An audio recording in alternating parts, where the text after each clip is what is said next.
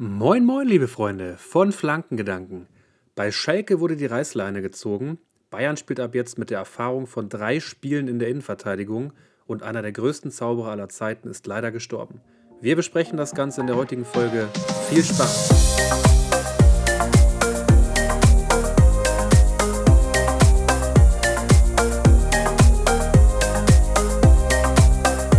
Eine neue Folge Flankengedanken. Und mit wem könnte ich das lieber machen, ganz live und ganz in Präsenz, als mit meinem super gut aussehenden Co-Podcast-Partner Damian. Moin. Endlich wieder zu zweit. Moin, moin. Endlich wieder zu zweit. Wie war es denn, als du äh, beim, äh, beim letzten Mal alleine warst, als ich dich urlaubsbedingt einfach alleine losgelassen habe? Ja, ganz, schon ganz frech. Unangenehm. Der macht jetzt hier, ist so, der macht hier eine Italien-Rundreise ohne mich. Das finde ich schon ganz schön frech eigentlich. Ich meine, ich war ja nur auf Rügen. Du siehst hier die ganze Welt. Und das, was du mir an Bildern schickst, das ist auch eigentlich, eigentlich echt frech. Ähm, wir haben es gerade schon gesagt, oder ich habe gerade schon sehr darüber gelacht. Bei der Aufnahme ist mir erstmal aufgefallen, wie sehr einem das Wasser im Mund zusammenläuft, wenn man so eine Aufnahme mal alleine macht. Du hast ja erstmal keine Pausen, außer du baust sie bewusst ein. Und irgendwann ist halt der ganze Mund voll mit deinem Speichel. Kann man nicht anders ja. sagen. Hast du das auch so erlebt eine Woche vorher? Äh, habe hab ich auch so erlebt. Also ich habe irgendwie dann irgendwann nach, nach 25, 30 Minuten dachte ich so, ey, jetzt machst du mal einfach eine Pause und chillst mal kurz, weil ich meine, es hetzt dich ja auch keiner, ne? Also es ist ja nicht so, wie wir es ja, jetzt nee, machen. Ja, genau, das ist halt auch der Unterschied. Ja, also genau, schon. Du, du, kannst halt auch einfach mal sagen, hey, jetzt zwischen zwei Spielen, die ich analysiere, mache ich einfach mal einen Cut. Ja, das geht aber, ja, wenn du alleine bist. Aber was sagst du? Also ist das irgendwie ein Zukunftskonzept? Wir machen das alleine und der andere schickt einem Nachrichten zu und so? Nein, ich, ich finde das schon geiler, wenn wir das zu zweit machen. Ich glaube, ja. das sehen auch die anderen so. Das ist ja so ein bisschen ein besseres Hin und Her und die Folgen werden ja dann noch ein bisschen länger. Das lieben unsere Zuhörer ja sowieso. Äh, von daher glaube ich, ist das schon eine gute Sache, wenn wir das weiterhin zu Auf jeden machen. Fall. Also die zwei Stunden knacken wir heute zumindest schon mal ganz locker, bin ich ganz sicher. Ja. So viele Themen wir haben, wir einiges im Gepäck. aufzuholen. Ja, einiges aufzuholen, ja, ja. Also äh, ich muss aber natürlich von mir auch nochmal sagen, großes Lob an dich, weil ich habe mir die Folge angehört und fand es echt richtig geil. Man hat es gar nicht gemerkt, dass du so, dass du irgendwie alleine warst. Klar, man hat nur eine Stimme gehört, aber es war total abwechslungsreich, richtig cool. Also mir hat's Bock gemacht. Und, Vielen ähm, Dank. Ich hoffe, euch das höre ich, hör ich doch gerne. Ja, ja, ja. Und ähm, genau, heute ist quasi wieder unsere reguläre Folge Vorschau auf den sechsten Bundesligaspieltag. Das werden wir uns heute mal genüsslich reintun. Vielleicht ein bisschen anders als sonst. Ähm, wir werden nicht jedes Spiel ganz genau durchgehen. Das, ich glaube, das würde die Leute auch langweilen. Irgendwo in äh, Hannover äh, fallen den Leuten jetzt endlich Steine von Herzen und sie sagen, boah, Hammer. Äh, werden äh, uns endlich. ein, zwei Spiele genauer angucken und am Ende natürlich wieder unsere Kategorien. Die kennt ihr ja mittlerweile und die liebt ihr auch. Das haben wir ja von vielen von euch gehört. So. Womit fangen wir an? Mit einer eher traurigen Nachricht hast du mitbekommen, äh, heute ist der Dumbledore-Schauspieler Michael Gambon oder Gambon, ist ja, ist ja Brite, no way. ist heute im Alter von 82 Jahren gestorben. Der Dumbledore-Schauspieler ist schon der zweite. Ja, bist du ein Harry Potter oder Fan oder was? Ja, absolut. Fan, oder? Riesenfan, Riesenfan. Ja, heute, heute kam die Nachricht, dass der gestorben ist. Und, äh, Krass. Ja, ich bin auch ein absoluter Harry Potter-Fan, Nerd. Ja, gut. Ähm, ist halt Kindheit, ne? Irgendwie so. Und dann ich, war ich auch ein bisschen traurig, als ich das vorhin gelesen habe. Ich meine, mit 82, okay, das ist jetzt nicht, ist kein Alter, wo du sagst, okay, da kannst du nicht, nicht mal sterben, aber 82 in der heutigen Zeit, du kannst auch mal älter werden. Ja, auf jeden Fall, auf jeden Fall. Vor allen Dingen als Dumbledore. Ich meine, er hat ja bewiesen, dass er alt werden kann. Ähm, ja. Der erste Schauspieler also, war ja auch schon, ich glaube, der hat die ersten zwei voll, äh, die ersten zwei genau, Filme. Genau, die ersten zwei gespielt, Filme hat der ne? erste, ne? hat der erste Schauspieler noch geschafft und ja. ist dann auch gestorben. Äh, der war auch schon alt. Ich habe jetzt das Alter habe ich nicht mehr im Kopf, aber ja, dann hat er hier übernommen. Mhm. War wesentlich jünger dann dementsprechend auch. Ja, das ja. ist ja auch schon dann so 15 Jahre her oder so. Also das dann auch so mit Mitte 60 übernommen muss das ja gewesen sein. Tja, ist jetzt tot. Krass, krass. Oh Mann, ey. Ich glaube, das ist auch nicht der, also da gab es auch schon ein paar, ne? Ich glaube, ich weiß gar nicht, Severus Snape, der Schauspieler, ich glaube, er war auch gestorben, wenn ich ja, mich nicht. Einige. Einige. Also im Harry Potter-Universum äh, sind leider schon einige Schauspieler ja. gestorben. Ich weiß nicht, ob man es als Fluch bezeichnen kann. Auf der anderen Seite ist das Ganze natürlich auch schon äh, einige Jahre her. Also die Leute sind natürlich auch schon ein bisschen älter geworden. Hagrid ist, was ist, ich glaube, letztes Jahr. Letztes Jahr ist Hagrid gestorben. Oh, stimmt, Hagrid. Äh, das war auch sehr traurig. Ähm, Gerade zu einer Zeit, wo ja auch die ganzen Harry Potter-Schauspieler so zusammengekommen sind. Ähm, kurz danach, ich glaube kurz danach, weil ich glaube, in diesem, in diesem oh, in dieser Videosequenz war er, glaube ich, noch da. Ich habe es jetzt aber nicht mehr genau im Kopf. Wo sind die denn zusammengekommen? Äh, die haben sich letztes Jahr getroffen aufgrund des 20-jährigen Jubiläums ah, von Harry Potter. Mh. Alle. Und haben noch mal, ich sag mal, ne, so ein wie das dann so ist, so ein paar äh, werbeeffektive Clips gemacht und so ein Kram. Und das war alles sehr schön, ne? so ein Mini, Mini-Film, Mini-Video. Und ich bin mir gerade nicht mehr sicher, ob Hagrid da noch gelebt hat. Ich weiß es nicht mehr. Scheiße. Bin ich eigentlich der Einzige, der ja. sich nochmal wünscht, dass da eigentlich, dass da noch mal, dass da irgendwo nochmal ein neuer Teil rauskommt, der nicht irgendwie ein Spin-off ist oder ein, keine Ahnung, äh, irgendwas, was, was ein bisschen die Seiten äh, beleuchtet, sondern dass es einfach weitergeht, wie es im äh, letzten das Teil Das wäre geil, ne? Also es soll ein Reboot geben. Die Rechte wurden jetzt tatsächlich gekauft, vor einem halben Jahr oder so, von einem Filmstudio. Und ähm, der Plan war ja mal, dieses, dieses äh, Wizard Universe da auszubauen. Ähm, das wurde jetzt mit Fantastische Tierwesen, ist das schon passiert. Aber jetzt wurden die Rechte gekauft, neu, und der Besitzer davon oder Eigentümer, der möchte das Ganze nochmal neu von vorne starten lassen, in einem anderen Stil, mit äh, moderner Technologie etc. Fände ich okay, ist halt auch schon 20 Jahre her, deswegen fände ich es okay, wenn man denn die Technik auch gut einsetzt. Also es gibt ja so viele Filme, wo du denkst, boah, also viel schlechter kann man doch mit Computern keine Effekte mhm. einbauen.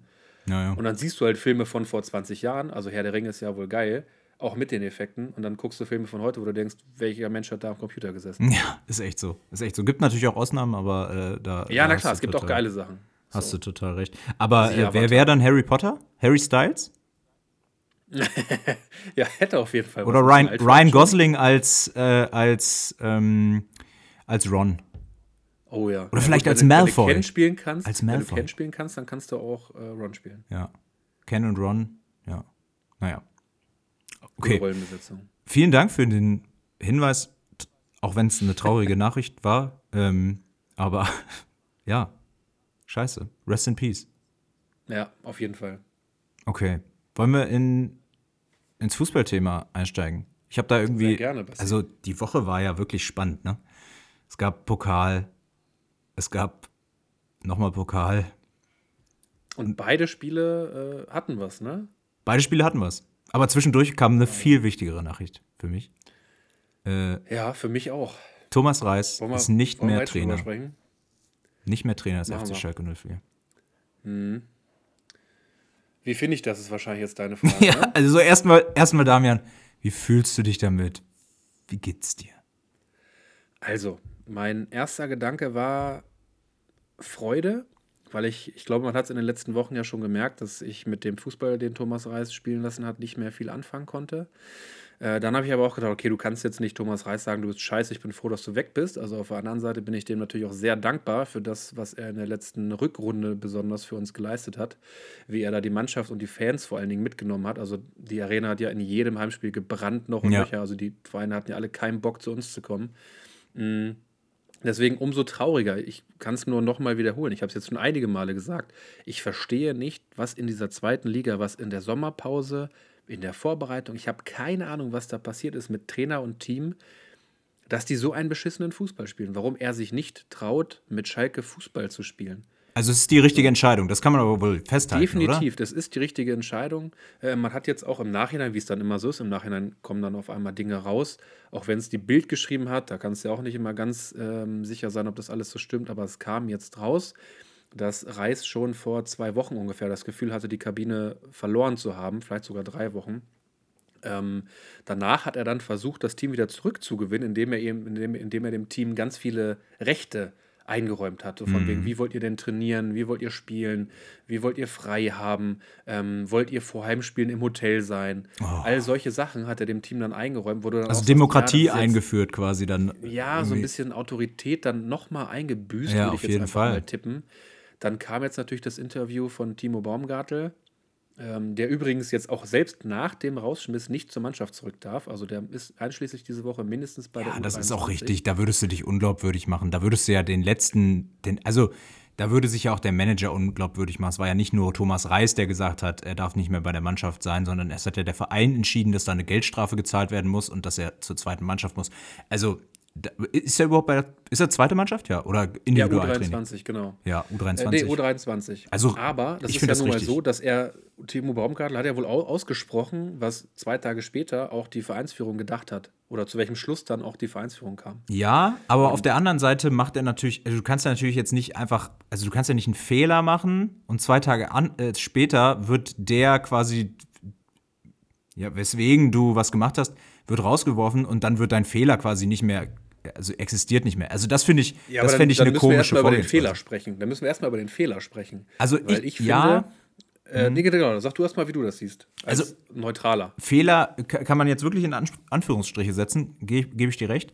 Also ich finde es eigentlich geil, wenn Fußballer ihre Meinung kundtun und, und mal nicht dieses perfekte Interview irgendwie nach dem Spiel kommt. Zum Beispiel, ich weiß nicht, kannst du dich erinnern an Kaiserslautern, als der, als der äh, eine Spiel, ich weiß nicht mehr, dritte Liga haben die da noch gespielt, da sagte er irgendwie, der Schiri soll lieber Cornflakes zählen gehen. Ja, ähm, na klar. Video das verlinken. Ist mega geil.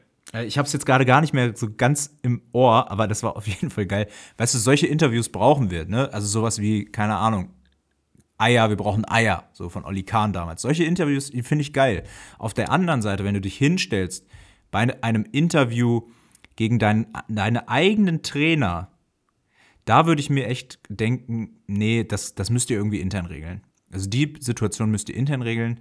Ich finde es irgendwie gut für den Fußball, dass es passiert, weil es irgendwie auch Stimmung reinbringt, weil es bringt was, weißt du, wir können darüber reden jetzt, aber nichtsdestotrotz finde ich es richtig, dass Schalke sagt, Geldstrafe plus eine Woche nicht bei der Mannschaft.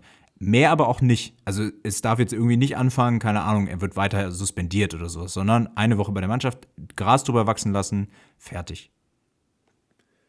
Ja, also ich verstehe die Geldstrafe auf jeden Fall. Ich finde, so ein wichtiger Spieler, den kannst du auch in der Situation nicht rausnehmen. Ähm, was für mich aber die viel wichtige oder die entscheidende Tatsache ist, ist, das Interview hat er gegeben, keine Ahnung, zehn Minuten nach dem Spiel, ja. fünf Minuten nach dem ja, Spiel. Ja. Also der ist jetzt nicht irgendwie einen Tag später zur Bildzeitung gerannt und hat gesagt, der Trainer ist scheiße und bitte, ne, schreibt das mal auf und dies und jenes ist kacke, Training ist scheiße, Aufstellung ist scheiße, ähm, der Plan, den wir kriegen, ist scheiße. Hat er nicht gemacht, sondern der hat sich fünf Minuten nach dem Spiel hingestellt und hat seinen Gedanken ein bisschen freien Lauf gelassen. Ja. Dass das dumm war und dass man niemals, da bin ich total bei dir, man spricht niemals öffentlich über den Trainer. Du lässt als Spieler keine Trainerdiskussion entfachen in der Öffentlichkeit. Macht man nicht. Deswegen eine Strafe musste definitiv sein. Mhm. Äh, für mich hätte äh, ein Schlag auf die Finger und eine Geldstrafe ausgereicht, weil ich auch finde, Timo Baumgartel ist halt einer der besten Verteidiger, die wir haben. Ja. Und der ist wichtig fürs Team. Also den brauchst du halt auch einfach im nächsten Spiel. Also ja, deswegen würde ich einfach sagen, okay, ob, ob jetzt Reis Trainer bleibt oder nicht, ne, zu dem Zeitpunkt noch, auch der nächste Trainer, der braucht doch Timo Baumgartel, ja, klar. weil der einfach gut ist und erfahren ist. Ja. Und in der jetzigen Situation bist du äh, 16., also auf einem Abstiegsplatz. Also du brauchst jeden Mann. Ja. So, und deswegen finde ich die Strafe da erstmal zu viel. Nichtsdestotrotz ähm, ja, einfach ein bisschen drüber gewesen. Aber das zeigt ja auch so ein bisschen die Situation von Schalke, dass Schalke momentan einfach, dass da der Baum mal wieder brennt. Wir sind halt Schalke 04, ähnlich wie der HSV. Ähm, ja, wieder einfach, es brennt. Keiner hat so richtig einen Feuerlöscher parat, keiner weiß richtig, was wir machen sollen. Trainer wurde jetzt entlassen. Oh, ich bin schon gespannt, wie es da jetzt auch weitergeht. Ähm, Wer war denn? Also jetzt übernimmt erstmal über, erstmal ja. übernimmt jetzt Co-Trainer Matthias Kreuzer. Der hat allerdings nur eine A-Lizenz, das heißt, der kann nur zwei Wochen übernehmen, das heißt maximal zwei Spiele und dann ist Länderspielpause. Das heißt, Schalke hat jetzt ungefähr drei Wochen Zeit, einen Trainer zu finden. Ja. Wer ist Co-Trainer? Dreimal darfst du raten. Gerard Asamoah? Ah, Mike Büskens. Natürlich Mike Büskens, Wer sonst? der Co-Trainer. Hat immer noch einen der besten, hat den besten Punkteschnitt, glaube ich, in der zweiten Liga. Ne? Für, also gut, Schalke hat noch nicht so ganz oft in der zweiten Liga gespielt, aber ich glaube, ja genau. Also haben, also hat, es gibt ein bisschen, es gibt ein bisschen äh, Geschichte dazu, es gibt ein bisschen Statistik dazu. Und äh, Mike Biskins habe ich heute gelesen, hat einen ziemlich guten Schnitt. Ja, der hat äh, Schalke dann auch wieder in die Spur gebracht und dann war ja auch so ein bisschen die Frage, ähm, soll überhaupt ein neuer Trainer kommen? Ne? Also bei Schalke waren ja ganz viele Fans dabei, die gesagt haben, ey, Büskens macht doch einfach weiter. Ja, aber er will es doch nicht, oder? Der ist doch bei Kräuter nee, Fürth damals immer, als Cheftrainer. Nicht, aber trotzdem, trotzdem ist er dann immer da. Es ist für mich so eine Personalie, oh, also ich finde den total geil. Ne? Ich mag den als Typen, aber so dieses, dass der immer auch da ist und für jeden Trainer irgendeine Rolle spielen muss, finde ich auch hart. Das ist so. Ja, irgendwann. Ja, wenn ich ein Trainer bin, dann will ich mein Team mitbringen. So. Ja. Auf der anderen Seite schadet es auch nicht, Identifikationsfiguren zu haben, ist so eine Sache. So. Also, äh, und jetzt muss man halt gucken, wen kriegt man. Und insgesamt muss man ja ganz klar sagen, Schalke hat, also wie soll Schalke einen guten Trainer kriegen. Die Vereinsführung, Peter Knebel, André Hechelmann, alle, also ist total instabil. Die labern alle viel, machen wenig, ja. ziehen den Verein nicht aus dem Dreck. Kohle ist nicht Schalke da. hat wenig Geld. Ja. Genau, Schalke hat wenig Geld. Sportlich stehen wir nicht gut da. Der einzige Punkt, den ich sehe, ist, dass ein Trainer einfach Bock hat, das Team aufzubauen, weil das Team gibt was her. Also für die zweite Liga natürlich. Das Team gibt für die zweite Liga einiges her. Für mich mindestens Top 5, äh, eher Top 3 der Liga auf jeden Fall vom Kader her. Ja, dringend. Kader. Dringend Top Und 3 Vielleicht hat darauf einfach ein Trainer Bock, so, mhm. der dann sagt, okay, ähm, ich bin jetzt der Typ, der Schalke dann doch noch zum Aufstieg coacht mit dem Team und ich bringe da jetzt ähm, eine Spielphilosophie rein. Also ich habe ein bisschen. Das ist für mich. Hm, nee, erzähl. Ich habe ein bisschen das Gefühl, äh, Schalke braucht einen, der da pro bono hingeht. Also der da so ein bisschen einfach sagt, nee, Kohle ist mir scheißegal, weil das, so hatte ich ja auch bei den Spielern jetzt das Gefühl, dass die einfach da hingehen, weil sie Bock haben auf, auf Schalke. Ne? Also Timo Baumgartel hätte sicherlich auch woanders spielen können. Ich weiß gar nicht, kam der von Eindhoven vorher oder von Union? Ja, genau. Ich glaube, er war ausgeliehen und dann jetzt zu Schalke. Er war an Union ne? ausgeliehen und ist dann, genau. Ja. Ja, Schön wäre es natürlich, aber also ich habe auch mal überlegt und ich habe sogar bei Transfermarkt eben mal die Trainer durchgeguckt und ich sehe einfach keinen Trainer, der realistisch ist. Natürlich gibt es Trainer, aber ich sehe keinen Trainer, der realistisch ist, der irgendwie Euphorie in mir auslösen würde. Außer Felix Magath. Ja, gut, der steht bei mir ganz unten auf meiner Liste hier. Ähm, der wahrscheinlichste Kandidat ist momentan Sandro Schwarz. Der ist mit André Hechelmann ganz gut bekannt aus Mainzer Zeiten. Befreundet stand da jetzt nirgends, also aber die kennen sich. Mhm. Deshalb ist er der Top-Kandidat. Jetzt habe ich vorhin schon wieder gelesen bei Schalke News. Aus internen Kreisen liest man, dass die Schalken, Schalker Verantwortlichen es als Vorteil sehen, dass man mit André Hechelmann jemanden hat, der Sandros Schwächen kennt. Wenn ich, wenn ich diesen Satz schon lese, dass jemand, dass die Vereinsführung froh ist, dass man Schwächen eines Trainers kennt. Ja, wunderbar. Dann, also dann ja. lasst es doch einfach. Also Sandro Schwarz hat mich bei seinen bisherigen Bundesliga-Stationen Mainz und Hertha überhaupt nicht überzeugt. Also bei keiner Station. Äh, und das wäre, also möglicherweise braucht er einfach nur den richtigen Verein, ne? Und Schalke ist auf einmal das, was, was genau das Richtige ist. Ich habe aber das Gefühl, sie brauchen jetzt keinen Tim Walter, ich bin der Papa der Mannschaft, ähm, so hatte ich jetzt bei Thomas Reis auch ab und zu das Gefühl, dass er so in die Richtung unterwegs ist. Auch gerade, was du sagst, in ne, den letzten drei Wochen. Sondern einen, der da einfach mal ein bisschen durch, durchkehrt. Ne, der, der, ja, die der Leistungs, das Leistungsprinzip. Ja, klar. Der irgendwie auch also einen Plan hat, vielleicht von zweiter Liga. Hat ja, hat ja den Kader. Ja. ja. Und, aber also du hast den Kader und trotzdem tust du nichts dafür, dass dieser Kader Fußball spielt. Bis jetzt. Und da muss ein Trainer kommen, äh, der das irgendwie in die Wege leitet. Ja, ansonsten sehe ich da schwarz für die ganze Saison. Im wahrsten Sinne des Wortes. Äh, wen hast du denn noch ja. auf dem Schirm? Wer ist denn da noch so auf äh, der Michael Liste? Schiele, Franco. Das ist der, der, der letztes Jahr in äh, Braunschweig war, der Braunschweig so gerettet hat. Der ist dann aber nicht übernommen worden, wo sich Braunschweig-Fans bis heute noch fragen, warum. Ich kenne ihn jetzt nicht besonders gut, muss ich zugeben. Ich habe den Namen einfach nur vorhin äh, gelesen in der Liste der heißen Kandidaten. Ist für mich eine große Unbekannte, kann ich nicht viel zu sagen. Dann mhm. Stefan Kunz, gerade frisch bei der Türkei Klar. entlassen. Ich glaube, der würde nicht, wirklich das Feuer entfachen. Ja, ich kann es mir nicht vorstellen, dass der sich Schalke gibt. Der geht lieber wieder zum DFB. Dann hast du natürlich Kandidaten gelesen wie Felix Magath und Bruno Labbadia, wo ich sage, wir brauchen in, am sechsten Spieltag brauchen wir noch keinen Feuerwehrmann. Den kannst du irgendwie am 26. Spieltag holen oder so, wenn es scheiße aussieht. Äh, das brauchen wir jetzt noch nicht. Wir brauchen jetzt einen Trainer, der halt, wie gesagt, ein Spielsystem entwickelt. Und dann ist für mich ein Name gefallen, den ich super interessant finde. Das ist André Breitenreiter. Mm. Der war schon mal Schalke-Fan, 2016.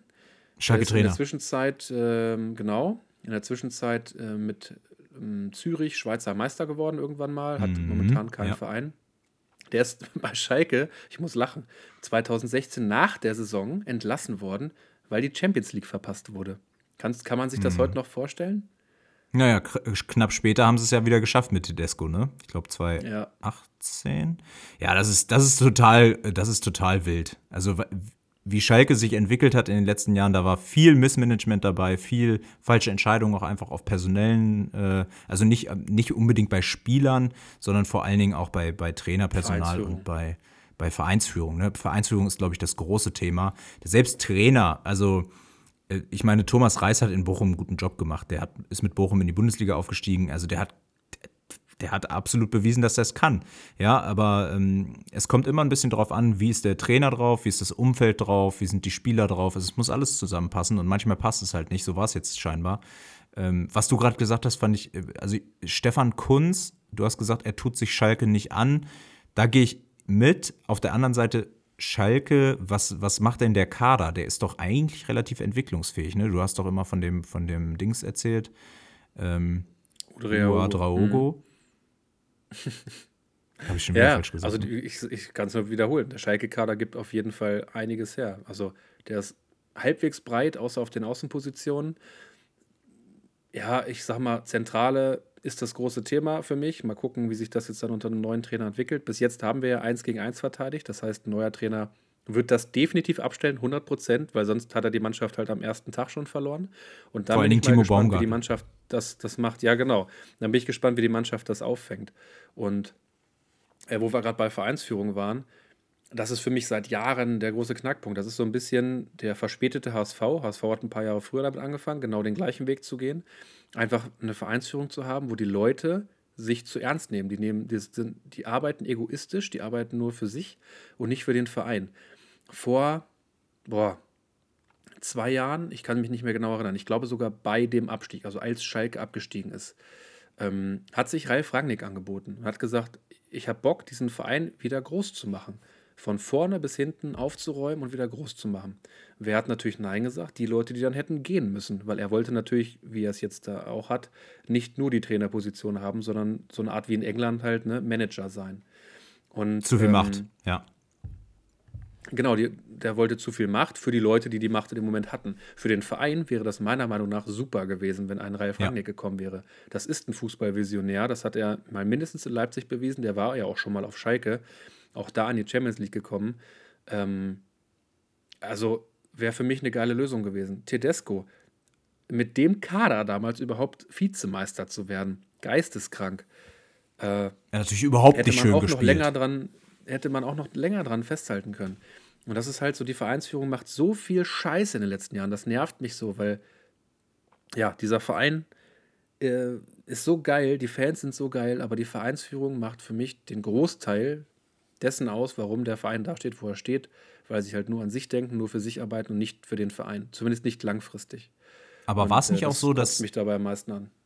War es nicht auch so, dass die, in der Vereinsführung irgendwie jetzt öfter auch mal ein bisschen durchgetauscht wurde? Also der Hechelmann, den Namen äh, habe ich irgendwie jetzt das dritte Mal. Ja, Hechelmann ist noch nicht so lange da. Knebel ist jetzt schon ein bisschen länger da. Knebel ja. hat, äh, meine ich, auch nur noch Vertrag bis nächstes Jahr. Das heißt also, alles, was er macht, kann nicht auf Langfristigkeit aufgebaut sein oder muss nicht auf Langfristigkeit aufgebaut sein, weil es kann ihm eh egal sein. Weil dann, wenn er nächstes Jahr weggeht, weiß man ja nicht. Ich hoffe es. Ähm, Schalke braucht einfach langsam mal eine Vereinsführung, die es ernst meint mit dem Verein, die sich auch Zeit lässt. Ich habe kein Problem damit, äh, zwei Jahre in der zweiten Liga zu bleiben, wenn in der Zeit was aufgebaut wird. Das ist gar nicht ja. das Problem, die zweite Liga. Ja. Ich habe nur das Gefühl, dass es geht immer nur um, ja, wir müssen jetzt aufsteigen, weil wir sind Schalke. Und dann kaufst du wieder in der nächsten Saison wieder zehn neue Spieler dazu, die kein Team bilden und dann steigst du halt wieder ab. Ja. So. Ja, das ist nicht nachhaltig. Ne? Ich, früher war ich ein bisschen der Meinung, es ist sinnvoll, wenn so ein Bundesligist mal absteigt, dann gibt es so reinigende Prozesse und so weiter. Aber meistens, genau. und das siehst du ja zum Beispiel bei Hannover 96, meistens ist immer der, der, das, was du sagst oder was gesagt wird, nein, nein, wir müssen, wir wollen wieder aufsteigen. Wir wollen direkt wieder aufsteigen und das ist unsere einzige Chance im ersten Jahr. Sobald du zwei Jahre da bist, dann wird es sich ziehen, ne? dann wird es dauern. Du siehst es bei Hamburg, du siehst es bei St. Pauli, siehst es bei, bei einigen Clubs jetzt so, auch Clubs, die noch weiter runtergegangen ja, das sind. Ja, viele in der Liga, die, ne? die folgen. Ja. Düsseldorf kommt auch nicht so richtig. Das, das sehe ich jetzt nicht. Ja. Nee, ja. das, also das, das muss ich auch nochmal sagen. Also Schalke ist was anderes als Bielefeld im letzten Jahr. Bielefeld ja auch direkt durchgereicht in die dritte Liga, nachdem sie aus der ersten Liga abgestiegen sind, dann auch gleich aus der zweiten. Schalke ist da einfach nochmal ein anderes Kaliber. Ich glaube, das kriegen sie hin. Und wenn du die Saison als Zwölfter beendest, aber absteigen werden sie, das werden sie definitiv nicht. Nein, also, da, bin ich, da bin ich mir auch ganz sicher. Das, das passiert passieren. nicht. Dafür ist der Kader einfach zu gut. Ja, das wird nicht passieren. Also Außer sie treffen jetzt eine völlige Fehlentscheidung. Ja. Und sie holen nochmal Christian Groß. Ja. Habe ich heute auch gelesen. Wäre ja auch interessant. Der würde dann Massimo ja, Schüpp wieder aufstellen oder wie der hieß. oh Gott, ja, das war so ein Trauerspiel. Aber das war wirklich das, das, war wirklich das größte Trauerspiel ja. unter allen Trainern, die Schalke in den letzten Jahren hatte, glaube ich. Ja, und dann, also dann, dann, holt, dann holt lieber Sandro Schwarz, wo der Präsident oder der Vorstandsvorsitzende die Schwächen des, des Trainers kennt, äh, als ja. wenn man den Typen überhaupt nicht kennt und irgendwie das Gefühl hat, der ist, also Christian Groß, das war eine, das war ja eine Katastrophe. Vollkatastrophe. Also von der hat sich ja null mit Schalke beschäftigt vorher. Und da, da denke ich, ist das der Grund, warum Schalke überhaupt in diese Situation gekommen sind? Klar, äh, vor Christian Groß lief es absolut schlecht. Ich glaube, ich weiß gar nicht, wer war denn da Trainer? Frank Kramer? Nee, das war jetzt genau. erst, ne? Äh, warte mal, nee, genau. Kramer war letzte Saison. Was ja. ich hier? Wer war, wer war davor? Zeit? Tedesco? Nee. Das war Nein, Tedesco vorher. war noch vorher. Oh. Ja, Müssen wir raussuchen. Na, auf jeden Fall, äh, Christian Groß kommt und der hat die ja noch weiter in die Scheiße geritten. Und dann kam ja Gramozis und Gramozis hat irgendwie, keine Ahnung, hat verwaltet und hat ein bisschen den, den Thomas Reis gemacht, äh, so wie er es jetzt äh, in der letzten Saison gemacht hat. Also irgendwie als Tabellenletzter abgeschlagen noch versucht, irgendwie ein bisschen was zu retten äh, und die Mannschaft vorzubereiten auf die zweite Liga. Äh, aber das war ja im Prinzip Christian Groß, finde ich, hat eine große Rolle, also im wahrsten Sinne eine große Rolle gespielt beim, beim Niedergang des FC Schalke. Was für eine Rolle? Eine Meme-Rolle. Also der ist ja ein ewiges Meme ja, ist ein mit seinen Namen, die er da scheiße ausgesprochen hat. Also ich meine, dadurch hat er sich auch jegliche, also alles, was er jemals nochmal machen wollte, ich meine, der ist auch schon älter, wird Mitte 60 sein oder so, oder Anfang ja. 60, aber der hat sich ja alles verbaut. Ich weiß nicht, ob der ja, irgendwo gerade Trainer ist. Würde ich auch gerne mal rauskommen. Ich, ich guck mal eben, ob Christian Groß irgendwo Trainer ist nebenbei. Ja, ich sag mal, äh, dann gibt es natürlich noch ein paar Trainernamen, die aber nicht ernst zu nehmen sind oder nicht, nicht realistisch sind. Das wären sowas wie Flick, Löw, Hasenhüttel, Glasner, Favre. Alles interessante Namen, die sich Schalke aber weder leisten kann, noch würden die sich Schalke antun. Aber es sind halt Namen, die gerade auf dem Markt sind, deswegen fallen sie irgendwo. Aber keiner davon äh, wird es werden. Ja. Das ist richtig so. Ja, und dann also, hast du jetzt als nächstes, nee, erzähl, hast du rausgefunden? Christian Groß gerade nicht nicht beschäftigt, nicht in Amt und Würden. Und äh, weil wir gerade dabei sind, gucke ich nochmal natürlich, wer vor äh, Christian Groß Trainer war. Schalke übrigens äh, 63 Trainer schon in, ähm, seit der Bundesliga-Gründung. Ähm, das heißt, seit 61 Jahren 63. Jahre. Ja, ist ja. schon ein bisschen viel, ne? Ja. Ja, ja. Das kann man so sagen. Also, ich habe jetzt gerade keinen Vergleich. Also, zum, zum Beispiel Dortmund habe ich jetzt nicht rausgesucht. Ich denke, aber es waren wesentlich, es waren weniger. Ja, na klar. So, ich, ah, das ist, äh, das ist die geilste Saison gewesen. Ich liebe diese Saison. Also, 2017 im Juli startet Domenico, äh, Domenico Tedesco ziemlich gut in die erste Saison. Sie werden 2018 ziehen sie als Zweiter in die Champions League ein. Zweiter Platz. Dann wird Tedesco im März 2019 entlassen. Hüb Stevens kommt. Hüb Stevens, Feuerwehrmann auf Schalke, absolute lebende Legende. Hammertyp, super, hat aber gesagt, nee, ich mache nur bis zum Saisonende. Dann kommt David Wagner. Der ist Trainer Wagner. über eine, also eine Saison und zwei Monate, nämlich bis September 2020. Genau, der wurde nach dem zweiten Spieltag schon entlassen. Genau. Dann übernimmt Manuel Baum ehemaliger Augsburg-Trainer, von September 20 bis Dezember 20. Dann springt noch mal schnell Hüb Stevens ein. Los. Ich glaube, Hüb Stevens für ein los. Spiel eingesprungen oder sowas. Ne? Also wirklich ja, im nichts. Dezember, glaube ich. Ne? Ja. Kann das sein, im Dezember? Ein, zwei Spiele, ich weiß gar nicht. Auch, ich weiß auch gerade nicht, ob er gewonnen hat.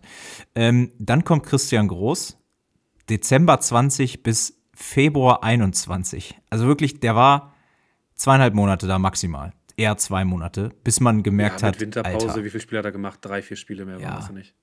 Er ist übrigens 69. Ja. Das heißt, der war 67. Du holst einen 67-Jährigen ne? 2021. Ja, du holst dir einfach jemanden, der vielleicht früher bei Stuttgart vor zwölf Jahren schon mal unter Beweis gestellt hat, dass er jetzt nicht ganz so schlecht ist als Trainer, aber es ist halt einfach auch viel später. Er war zwischendurch in Saudi-Arabien ja. und in Katar. Dann kommt, März 21 kommt Dimitrios Gramotzis irgendwo in den Augen der Schalke-Fans ein bisschen eine langfristigere, äh, langfristigere Lösung. Bleibt allerdings auch nur bis März 22. Dann Büskens, dann Kramer, dann, ich glaube, ein Spielkreuzer, dann Thomas Kramer, Reis, oh. haben wir drüber gesprochen. Und jetzt wieder äh, Matthias Kreuzer. Äh, Das ist wirklich Vogelwild äh, bei Schalke, das muss man auf jeden Fall so sagen. Ich sehe hier gerade noch einen Namen. traurig, wenn ich das höre, was du da vorliest. Kann ich dir noch einen Namen? Äh, komm, wir gehen mal ein bisschen in die, in die Geschichte. Es ist nicht lange her. Es war 2014 bis 2015 Roberto Di Matteo. Alter. Ja, das war witzig. Das war witzig. Gewinnt mit Chelsea die Champions League. Klar, Jahre vorher. Ja, gut, ne? aber völlig danach ohne, ohne sein Zutun. Bewiesen. Also, ja, der hat ja auch nie wieder was bewiesen davor und danach. Also Chelsea den, hat. Den gibt es ja auch glaube ich, gar nicht mehr. Chelsea hätte ohne Trainer so. gewonnen, die Champions League. Also Auf einmal ist der Schalke-Fan. Ja. Äh, ja. Schalke-Trainer. Ja. Fan wahrscheinlich auch. Jens Keller, klar, äh, Hüb Stevens auch dabei gewesen. Ralf Rangnick. Jens also, Keller war so ein Trainer, das war so, der, war, der hatte von Anfang an verloren. Der war kein schlechter Trainer. Schalke hat auch gar nicht so schlecht gespielt, aber mit seiner Außenwirkung, dieses ein bisschen weinerliche, ja, hatte, hatte der von Anfang nicht. an schlechte Karten. Hatte er Das war ganz böse. So, ja. die, der, der, Punkteschnitt, der wird nicht schlecht gewesen sein von ihm. Ich habe den natürlich nicht im Kopf, aber der war kein schlechter Trainer. Die Ergebnisse waren nicht besonders oder super scheiße. Ähm, und trotzdem wurde der dann relativ eiskalt entlassen. Ja, wenn du es im Vergleich zu heute setzt, war alles nicht so besonders scheiße, was die Trainer vorher das gemacht haben. Das ist natürlich das auch muss man richtig. auch dazu sagen. Da gebe ich dir recht, ja. Ja. Naja, ja, gut, also Schalke. Wir, damit haben wir Schalke, Schalkes aktuelle Situation und Schalkes Geschichte, denke ich, genug beleuchtet für heute. Das ist wohl so. Macht oh, schon Mann. Spaß, aktuell Schalke-Fan zu sein. Kann man nicht anders ja. sagen. 15 Gegentore in sieben Spielen, Alter. Das ist echt für einen Bundesliga-Absteiger mit so einer, also mit so einer Geschichte und mit so einem Verein, das ist wirklich bedenklich, was da gerade passiert. Aber Damian, ich unterstütze dich. Ja, ich stehe dir zur Seite. Wenn es irgendwie ein Thema gibt, worüber lieb. du sprechen möchtest bei Schalke, sprich mit mir. Wir werden es regeln. Ich rufe dich an. Nach dem Podcast. Sehr, sehr gut. Okay, jetzt haben wir vorher besprochen, ähm, ganz ehrlich, es wäre doch langweilig, wenn wir jetzt jedes Spiel einzeln durchgehen. Deswegen äh, haben wir gesagt, wir konzentrieren uns auf zwei Spiele heute mal und werden die jetzt ein bisschen ausführlicher äh, besprechen. Und die, die, die restlichen Spiele, da gehen wir jetzt wirklich nur durch, gucken, ne, wer spielt äh, und was sind unsere Tipps, damit wir nach, genau, nachher unsere Ergebnistipps kriegt ihr dann ja genau. auch ähm, im Nachgang bei Instagram. Genau. Und dann könnt ihr sehen, wie wir das ganz Apropos, genau ähm, da haben wir ja jetzt beim, am letzten Spieltag, fünfte Spieltag, haben wir das erste Mal quasi das auch veröffentlicht, unsere Tipps nochmal, ne? Also so, dass man es auch wirklich nachvollziehen konnte. Und Damian, du weißt es natürlich noch genau, wer hatte die besseren Tipps?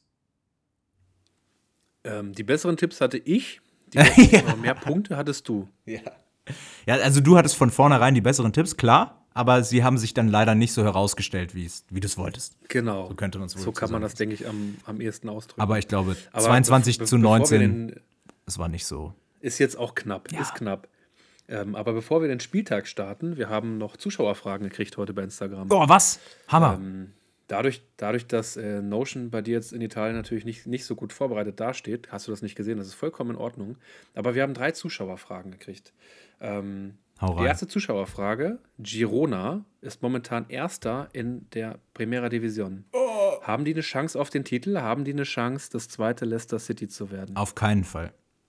Also, ich habe mich nicht ausführlich mit Girona beschäftigt, aber ähm, ich habe mich mit anderen Vereinen in Spanien beschäftigt und das sind namentlich der FC Barcelona und Real Madrid und über die beiden wird es dieses Jahr gehen. Ihr könnt mich gerne am Ende der Saison festnageln und sagen, ha, wir haben es doch gesagt, Girona macht's, aber ich glaube auf keinen Fall daran. Ähm, aber du, ich, da kann ich zu wenig zu sagen. Also ich bin in der spanischen Liga äh, sehr wenig drin. Äh, so was dick du? bin ich da auch nicht drin, aber was man ja immer mal machen kann, ist nachgucken, wer denn Gironas Gegner waren. Und wenn man sich die so anguckt, war da jetzt noch nichts äh, oder wenig richtig Dickes dabei. Äh, wir reden über Real Sociedad, okay, die können was, die spielen in der Champions League. Da haben sie aber in Anführungszeichen auch nur 1-1 gespielt. Danach haben sie alle anderen sechs Spiele gewonnen. Das ist schon bemerkenswert. Also die spielen schon eine gute Saison, das, das nicht falsch verstehen. Ähm, die Gegner waren dann aber Getafe, Sevilla, also FC Sevilla, die momentan aber in einer absoluten Krise stecken. Las Palmas, Granada, Mallorca und jetzt zuletzt Villarreal. Also das sind jetzt ja Mittelklasse bis schlechte Gegner aus der Primera Division. Nicht falsch verstehen, auch die musst du erstmal schlagen. Du musst erstmal sechs Spiele in Folge gewinnen. Aber wenn du über die ganze Saison oben sein willst, gerade in einer Liga mit Real Madrid, mit Barcelona, dann musst du auch gegen andere Gegner bestehen. Und das sehe ich da jetzt noch nicht. Von nee, daher, Antwort geh, geh lieber auf deine Frage: Hat Girona ein, eine Chance auf den Titel? Wird es das zweite Leicester? Ganz klare Antwort: Nein. Von uns Aber Ne? Ich gucke gerade mal in die Spielerliste hier von Girona und ähm, Innenverteidiger Eric Garcia spielt da jetzt. Der war, ähm, glaube ich, für ein bisschen Geld auch mal zu Manchester City gewechselt. Ähm, und Daily Blind kennen wir aus der Bundesliga von Bayern. So richtig viel gespielt hat er, glaube ich, nicht, aber zumindest war er da. Mal gucken, was die Jungs ja, gucken, so was reißen. wird im Laufe der Saison. Schauen Aber, wir mal, ne, was wird. Was schauen wir mal, was wird, genau. Aber was wir vielleicht schon mal sagen können, und damit überfalle ich jetzt Damian, so wie er mich mit den, mit den Zuschauerfragen überfällt. ähm, wir haben ja noch eine Länderspielpause vor uns und ich hätte, also wir schulden euch ja immer noch die Zweitliga-Folge. Aber ich hätte auch Lust, mal ähm, ein bisschen den Blick nach international zu richten. Was passiert denn so in den internationalen Ligen? Und natürlich auch unsere Aktion Fan für eine Saison mit einzubinden, damit wir Caen und äh, Southampton äh, gebührend besprechen können. Damian, was hältst du davon? Wo es momentan auch bei beiden Clubs nicht läuft. Nee, es, ist, es, es klingt wirklich, also wir haben ja alle irgendwie uns Clubs rausgesucht, wo es irgendwie nicht so läuft, wie es eigentlich gedacht war. Naja. Dazu in der nächsten Folge mal wieder mehr. So machen wir es. So machen wir es. Die ja, zweite Frage. Frage. Mhm. Musiala oder Würz auf der 10 bei der EM? Ja, Wenn wir davon an. ausgehen, wir spielen in einem 4-2-3-1, ne? Äh, meine Meinung dazu, ganz ehrlich, warum nicht beide? Warum nicht ein 4-2-2-2 spielen mit beiden auf der 10? A la Leipzig zum Beispiel. Weil wenn du zwei Spieler von der Qualität hast, die wirklich Qualität haben, in Zukunft Weltklasse zu spielen oder Weltklasse zu sein, warum nicht beide spielen lassen? Wir haben so wenig Stürmermaterial, also Mittelstürmermaterial, dann doch lieber das Mittelfeld aufbauen, sodass da genug Qualität herrscht, genug Qualität ist ähm, und dann die beiden einfach beide spielen lassen, meine Meinung. Wenn ich mich für einen entscheiden müsste, wäre es aber natürlich Musiala, der ist schon einen kleinen Schritt weiter als Würz. Aber ich glaube auch, wenn du sagst, ich bringe einen Würz in der 60. Minute, ähm, dann ja, schnellsten auch alle mit der Zunge und sagen, ja, wenn du den noch bringen kannst, dann ist das nicht ganz verkehrt. Ja, also wo ich, was ich sagen muss, erstmal muss man sagen, sowohl Würz als auch Musiala haben noch nicht so besonders große Erfahrung gesammelt, was internationale Turniere angeht. Flo Würz hat sich verletzt vor der WM, sonst wäre er aus meiner Sicht auch mitgefahren. Ähm, Musiala hat gespielt, aber die WM war ja jetzt wirklich nicht berauschend bei Deutschland, das haben wir ja alle besprochen. Ähm, ich fände es interessant, sie mal zusammen zu sehen auf dem Platz. Ähm, Nagelsmann hat bei Bayern ja eigentlich immer 4-2-3-1 gespielt. Oder, oder gab es mal eine, gab es mal was anderes? Ich kann äh, Dreierkette. Dreierkette hat er auch. Hat er mal Dreierkette gespielt? Ja, gut. Mhm. Ausprobiert. Mit Hochschieben etc., ne? also hochschiebende Außenverteidiger. Ja, okay, gut. Aber also Nagelsmann hat schon ein bisschen rumprobiert. Ich sage, ich sag, Nagelsmann ist, glaube ich, so ein Typ, der immer zwei, drei Systeme dahinter ja. haben möchte oder hat. Und ich glaube, ja genau, Nagelsmann ist ja auch so ein Typ, ich glaube, Leipzig hat mal unter seiner Ägide, hat er, haben die mal fünfmal in einem Spiel das System umgestellt, so dass man es auch sehen kann. Ähm, und das, ich glaube, ja. die Flexibilität geben diese beiden Spieler einem. Wo ich dir total recht gebe, ist, ähm, sie wenn du sie beide hast, musst du sie eigentlich auch beide spielen lassen. Es kommt auch ein bisschen auf die Alternativen an. Ne? Ein Sané zum Beispiel wäre dann vielleicht noch jemand, der da eine Person, äh, Position streitig macht. Ein Müller, aber Müller sehe ich eher von der Bank vielleicht. Ähm, und wo ich aber, also wenn ich mich für einen entscheiden müsste, wäre es bei mir Flo Würz, weil ich einfach das Gefühl habe, dass er noch ein bisschen mehr das Spiel in die Hand nehmen kann als Musiala. Musiala ist ein Spieler aus meiner Sicht, der richtig gut spielt, wenn es läuft. Wenn es nicht läuft, ist aber Musiala genauso. Läuft es bei äh, Musiala genauso wenig. Und ich glaube, Flo Würz ist von den Anlagen her einfach noch ein bisschen der bessere Einzelspieler, sodass er dieses Spiel auch in die Hand nehmen kann. Das mag aber auch ein subjektiver Eindruck sein. Ja, finde ich interessant. Also, die sind beide mega, ne? Also, das braucht man nicht drüber streiten, glaube ich. Von daher total, total angemessener Take. Gut, äh, damit haben wir es aber, glaube ich, ne? Dritte Frage. Playoffs und oder Aufstockung auf 20 Teams in der oh. Bundesliga. Was würdest du davon Die halten? immerwährende Frage. Also, hm, ich bin da ein bisschen zwei, zweigeteilt, zwiegespalten, wie auch immer man das äh, so sagt. Ähm, auf der einen Seite finde ich, Playoffs würden das Ganze natürlich ein bisschen attraktiver gestalten. Du hättest nicht diese Vereine, die mit, weiß nicht, so ein Gräuter führt, die mit 13 Punkten schon nach 22 Spieltagen als Absteiger feststehen. Schalke hat das ja auch mal hinbekommen. Ähm, sowas verhinderst du damit. Auf der anderen Seite oder warte mal, bin ich jetzt auf dem Holzweg? Nee, Playoffs ist doch äh, Abstiegsplayoffs. Oder ne, Meisterschaftsplayoffs? Nein. Das kann nicht gemeint sein. Du kannst das in jegliche Richtung Ja, dann lass mich Abstiegsplayoffs. Ja Abstiegsplayoffs finde ich, äh, würde ich nicht machen. Ich finde die Relegation eigentlich schon blöd.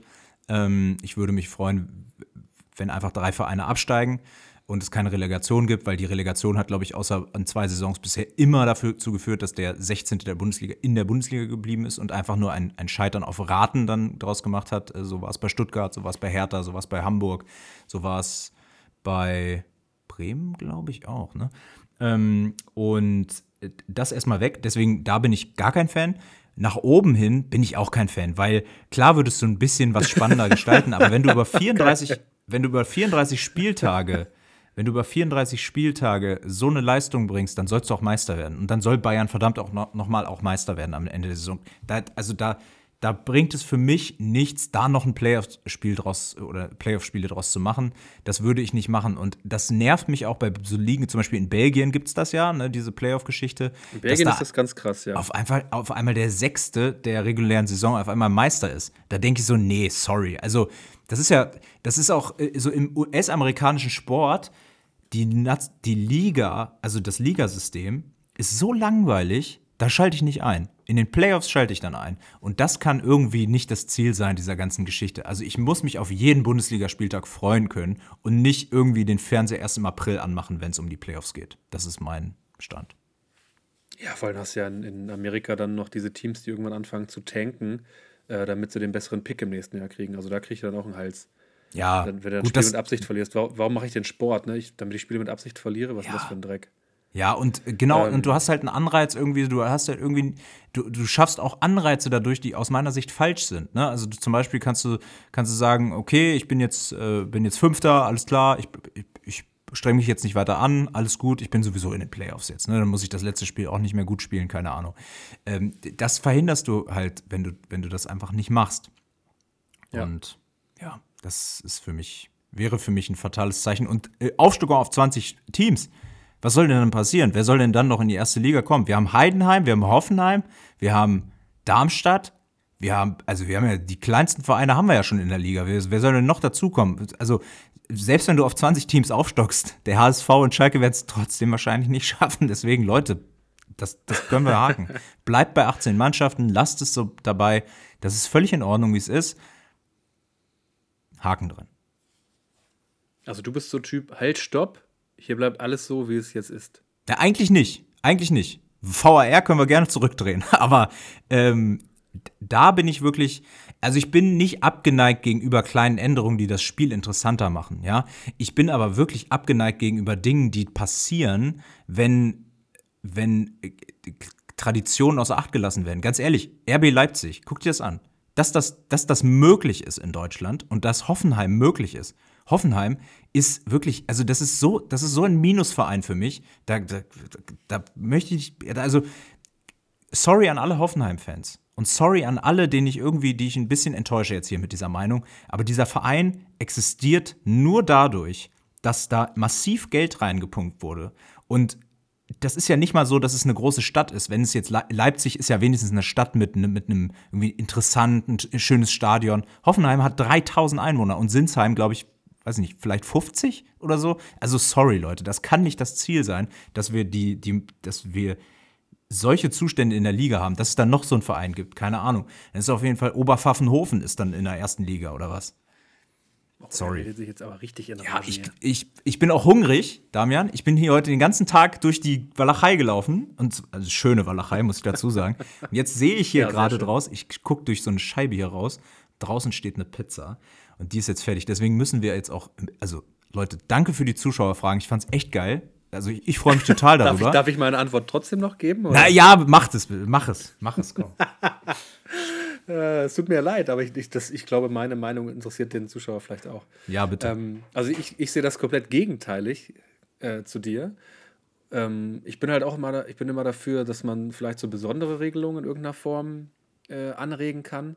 Also ich fände Playoffs besonders im Abstiegsbereich nicht schlecht, aber dann halt von unten wie nach oben. Das heißt also, wenn man jetzt auf 20 Teams aufstocken würde, was ich übrigens auch eine gute Idee fände, ähm, Wobei ich dann wieder, jetzt geht es ein bisschen zu weit, dann bin ich dafür, dass man die Länderspiele kürzen muss oder weniger machen muss, dass dann einfach klar ist, okay, wenn ich mit 20 Teams in der Bundesliga spiele, dann habe ich auch weniger Länderspielpausen und mehr Bundesliga.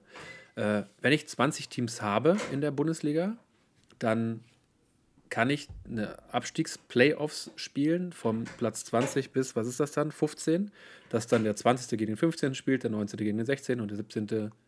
gegen den 18. So. Mhm. Ähm, und dann drei Teams auch safe absteigen. Also die drei Teams, die dann ja, okay. verlieren, steigen auch ab. So, und dass das Gegenteil dann vielleicht in der zweiten Liga nach oben gemacht wird, ne? Platz 1 bis 6. Ähm, und die drei Teams steigen dann aber auch auf. Oder dass mhm. man es unten lässt und unten sagt, die ersten drei steigen halt einfach auf. Punkt. Finde ich nämlich ja. auch okay, weil ich finde, Aufstieg ist noch ein bisschen was Besonderes als dann der Abstieg. Um den kann man meiner Meinung nach noch fighten. Ich sehe es ein bisschen wie du. Äh, wenn ich am Ende der Saison Dritter bin, dann will ich scheiße mal noch aufsteigen. Ja. So, und Aber äh, oben in der Tabelle, wenn ich jetzt in der Bundesliga bin, ähm, da würde ich auch niemals Meisterschaftsplayoffs machen. Das finde ich auch richtig Müll, wie das in Belgien ist. Also, mhm. das, wie du schon sagst, wenn der Sechste auf einmal Meister wird, ist Quatsch. Aber wenn man sowas machen würde wie ähm, um die Europa League und Conference-Plätze, dass man da sagt, Platz, was wäre das dann? Ich habe warte mal. 5, 6, 7, 8, 9, 10 wäre das dann. Also, dass man sagt, von 10 bis 5, die mhm. spielen nochmal Playoffs um Europa League und Conference League. Mhm. Das fände ich zum Beispiel auch cool, dass Champions League fix ist, safe ist und die dahinter, die spielen nochmal um Conference League und, und ähm, Europa League, weil dann hast du auch wieder, dann hast du von Platz 15 bis 20 Action, von Platz 10 bis äh, 1 Action. Das heißt, du hast ganz, ganz wenig Mittelfeld, für die es um nichts mehr geht. Und dann ja. geht es für die auch relativ spät erst um nichts mehr, weil an den letzten Spieltagen sind ja hier und da nochmal Punktesprünge möglich. Deswegen fände ich das wiederum eigentlich ziemlich geil wenn ich, wenn ich mir das jetzt so einrede, habe ich da gerade richtig Bock drauf. Ähm, wird aber leider nicht passieren wahrscheinlich. Also aus dem Action-Gedanken gebe ich dir total recht. Klar, das würde alles die Action erhöhen, äh, definitiv. Ähm, aber es wäre so ein, also es wäre, es würde das Leistungsprinzip irgendwo außer, außer Kraft setzen. Und das, also damit kann ich noch nicht so ganz gut umgehen wahrscheinlich bin ich am ersten Ende der Erste, der vor dem Fernseher sitzt und sagt, ey, geil, Heidenheim gegen Bremen, Abstiegsrelegation, ich feiere es so, ne? Vielleicht ist es so, aber ähm, so richtig abgewinnen Gibt, gibt es denn eine Liga mit so vielen Teams, die Playoffs spielen? Ich glaube nicht, oder? Weil das bedeutet ja auch erstmal eine lange Saison. Doch. Plus danach noch einige Spiele. Äh, ja, doch. Championship in England, 24 Teams plus stimmt. Aufstiegsrelegation. Ja, Dritter stimmt. bis Sechster spielt nochmal eine Auf, Aufstiegsrelegation. Und da muss ich sagen, da kommt der Spielplan, der ja eh schon, du hast es ja eben schon angesprochen, der eh schon völlig überspannt ist. krank. Die haben ja so viele englische Wochen. Also, der, der, kommt ja komplett an die Grenze. Und dafür ist dann auch so ein Club einfach nicht ausgestattet. Ne? Also, was das Spielermaterial angeht. Dann hast du da Mannschaften, die haben irgendwie so Spiele wie, äh, als Magath Schalke-Trainer war, irgendwie 31 Spieler oder so und Ali Karima, äh, Karimi und Charisteas werden noch irgendwo aus der Versenkung geholt. Also, das kann alles nicht richtig sein. Dann lieber ein bisschen entzerren dafür aber die Qualität erhöhen im Endeffekt, ne? Weil dann kommst du, mhm. guck dir das in England an, dann hast du da irgendwie League Cup, dritte Runde oder so, dann spielt irgendwie Klopp mit der C-Jugend oder so, ne? Ja, das finde ich halt auch immer Quatsch. Dass er das macht, Weil ist das natürlich macht, nachvollziehbar. alle großen Teams. Ja, dass er das macht, ist nachvollziehbar, aber es ist halt nicht nachvollziehbar, dass es überhaupt sowas geben muss. Ne? Ich will, ja. dass immer die Besten spielen. Beim, Im DFB-Pokal in Deutschland müssen immer die Besten spielen. Ja, sehe ich ganz genauso. Deswegen aber trotzdem ja. eine interessante Frage und ich glaube, die Bundesliga wird sich irgendwann diese Frage stellen müssen und generell der Fußball wird sie sich irgendwann stellen müssen, weil wir erleben ja jetzt bei der Bundesliga schon zwar hohe Zahlen, was die Zuschauer in den Stadien angeht, aber das beschränkt sich vor allen Dingen auf die Top-Player. Ja? Du hast ja die Statistik gehabt äh, in der Zwe für die zweite Liga, ne? weil die zweite Liga ist irgendwie die drittstärkste, zuschauerstärkste Liga der Welt. Ja, da hast du Schalke, da hast du Hamburg, da hast du Hannover. Berlin. Berlin, okay. Aber irgendwo ist es dann auch fertig, ne? Dann hast du halt irgendwann Elversberg, Düsseldorf. Wien, ja, aber du hast auch diese, du hast auch wirklich diese kleinen dann, ne? Und das, ich finde es nicht. Ja, na klar, aber es ist halt auch eine zweite Liga, ne? Also trotzdem ist es ja nun mal so, dass Großstädte, große Vereine, wirklich große Vereine mit viel Tradition, Äh, aus Selbstverschulden, ne? nicht falsch verstehen, also die sind da schon zurecht, aber dass die halt in der zweiten Liga sind und deswegen ist die ja so interessant, weil es ja. halt auch riesen Fanlager sind, die dahinter stehen, hinter diesen Vereinen. Ja, aber wenn du, wenn du, äh, wenn die erste Liga, wenn, wenn es dann noch mal ein bisschen mehr aufgebläht wäre und so weiter und so fort, dann hättest du irgendwann, dann hättest du da Teams drin, dann würde es eine Saison gehen, dann hättest du vielleicht noch Braunschweig und Kräuter Fürth irgendwie oben. Also Leute, das ist mir, das ist mir zu viel. Das ist mir einfach irgendwie zu viel. Ja. Aber. So wie es jetzt ist, ist es schon nicht ganz verkehrt. Die Relegation bin ich überhaupt kein Fan von, also das finde ich richtig Quatsch. Die Spiele an Ach. sich sind natürlich mega spannend, ne? Also auf jeden Fall. Nicht, das ist wieder sind zwei komplett verschiedene Paar Schuhe, ne? Spannung und äh, ob das jetzt so sinnvoll ist. Ja, Weil wie du genau. schon sagst, ich, wie, wie, oft war es jetzt? Dreimal maximal in den letzten 15 Jahren? Nicht mal, nicht mal, ne? Wahrscheinlich zweimal, dass der, dass der untere Verein aufgestiegen ist. Also ich erinnere mich gerade an Union Berlin. Ganz am Anfang war es nochmal. Ich glaube, was war das? Düsseldorf gegen Hertha oder Ja, sowas? ja, ja, stimmt, mit dem Platzsturm. Stimmt. Ja, Aber sonst nur Union. So, und das war's. Das war nicht viel. So, und die, also es ist nun mal so, dass die Vereine, die oben sind, mehr Kapital haben. Äh, vor allem dann ist es ja in den letzten Jahren auch ganz oft so gewesen, dass dann genau auf dem Relegationsplatz eben keine Mannschaft rutscht, die gerade ein Tief hat, sondern eher eine, die sich von Platz 17 oder 18 nochmal ein bisschen nach oben geschlängelt hat, indem sie die letzten Spiele gut performt hat. Das setzt da wieder Kräfte frei, siehe VfB Stuttgart. Der HSV konnte einem ja nur leid tun, die waren ja einfach knallhart unterlegen. So. Und deswegen war das ein, ist das einfach Quatsch und dafür bräuchte man eigentlich eine andere Lösung. Deswegen mhm. Relegation weg, denkt euch da was anderes aus, macht meinetwegen wieder drei Aufsteiger, drei Absteiger. Aber das ist so Quatsch. Ja, ist so. So, Damian, jetzt haben wir 50 Minuten gequatscht, was ich grundsätzlich überhaupt nicht schlimm finde. Äh, wir könnten da gerne noch mehr draus machen. Und gerade die Zuschauerfragen finde ich immer sehr interessant, weil bei mir entstand gerade sowas ne, ich hatte eigentlich eine ziemlich klare Meinung, aber jetzt, mh, hm, vielleicht denke ich nur mal drüber nach, wenn ihr mich in drei Wochen nochmal fragt, vielleicht bin ich dann doch noch, also ich, ich lasse mich gerne überzeugen. Deswegen schick gerne weiter Fragen rein. Damit, ich finde es geil, dass du das ja, bei Instagram cool. so regelst. Echt Hammer. Wollen wir ja, äh, in die weiter. Spiele reingehen? In den Bundesligaspieltag, gerne. Willst du die Zahl der Woche vor dem Bundesligaspieltag bringen? Die steht hier in der Liste vorher. Echt? Na los, hm. lass es uns machen. Ähm, die Zahl der Woche ist diese Woche die 321. Und äh, ich finde es eigentlich spannend äh, aus mehrerlei Hinsicht, weil die 321 ist eine Zahl 321, ist eigentlich alleine schon interessant.